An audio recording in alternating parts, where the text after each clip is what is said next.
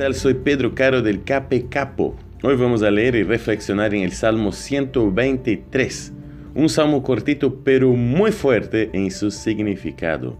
Nos muestra la relación que podemos llegar a tener con Dios, porque, de acuerdo al autor, reconocer a Dios como el que es capaz de darnos libertad, de darnos salvación, es fundamental para nuestras vidas ya sea a través de la oración, ya sea a través de un pedido, de un clamor, o también leyendo la Biblia, podemos comunicarnos con Dios y Él escucha, Él oye y se preocupa con todo lo que estamos pasando.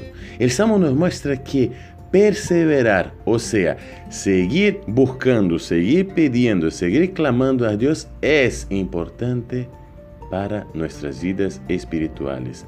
El versículo dice, así dirigimos la mirada al Señor nuestro Dios hasta que nos muestre compasión. Nosotros también como creyentes, como cristianos, debemos perseverar, seguir pidiendo, seguir orando, seguir clamando, porque Dios es bueno y quiere lo mejor para nosotros.